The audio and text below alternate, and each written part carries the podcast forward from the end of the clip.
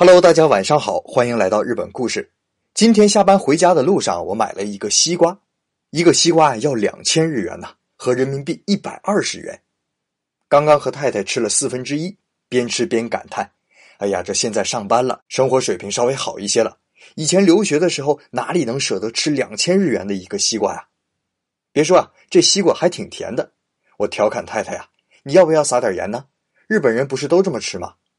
太太看了我一眼。”微微一笑说：“老土了吧？西瓜不甜才撒盐，这么甜的西瓜哪里还用撒盐呢？而且啊，谁说只有日本人吃西瓜才撒盐呢？咱们中国南方的不少地区吃西瓜都撒盐的，而且不只是西瓜，还有吃芒果和荔枝蘸酱油的呢。”我一听啊，哎呀，真是有一种井底之蛙的感觉啊！上网一查，还真是这样的。原来呀，要想甜，吃点咸，这句话还真是有一定科学根据的。甜的或者咸的这种味觉强烈的食物，如果同时存在，其中一种就可能增强另外一种味觉的主观感受。所以吃西瓜之前撒一点盐，让口腔舌头先接触到的是咸味儿，然后再接触到甜味儿，甜味儿啊就会被放大，感觉更加的甜。这在科学上叫做味觉的对比效果。再比如啊。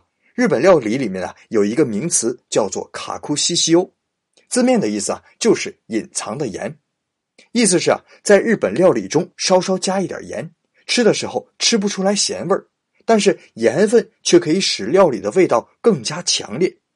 我以前打工的时候啊，做服务员，有一次啊，一个跟我比较要好的后厨大师傅，神神秘秘的让我尝一块刚煮好的洋葱。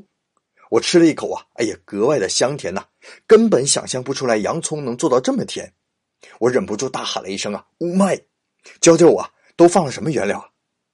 大厨深深的看了我一眼，意味深长的只说了四个字：喜油打开，啊，就是只有盐。当时啊，我就深刻的理解到了隐藏盐的含义啊。当然了，放一些盐呢，只是在不那么甜的时候。以前日本的西瓜就不是很甜。所以才想出了放盐这么一招。后来西瓜种类得到了改良，变得越来越甜。所以现在啊，不放盐的人也有不少。不过啊，我最后倒是想吐槽一句啊，就是啊，很多日本人吃西瓜吃的太不干净了。我吃西瓜的时候呢，一般都是会把西瓜的红瓤吃完，直到白色为止。可我周围很多日本人都是还剩下很大一块红色就不吃了。有一次啊，我实在是忍不住了。就问一个好朋友，他说啊，从小他的父母就告诉他，西瓜不用非得吃到露出白色为止。可能啊是以前日本老一辈人会把吃剩下的西瓜做成腌菜，所以留下红的一块能使腌菜更好吃。后来年轻一辈没人愿意做腌菜了，可是吃西瓜留下红色一块的习惯却这么留了下来。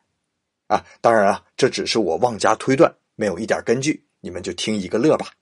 好了。这就是咱们今天的日本故事，感谢您的收听，咱们明天再见。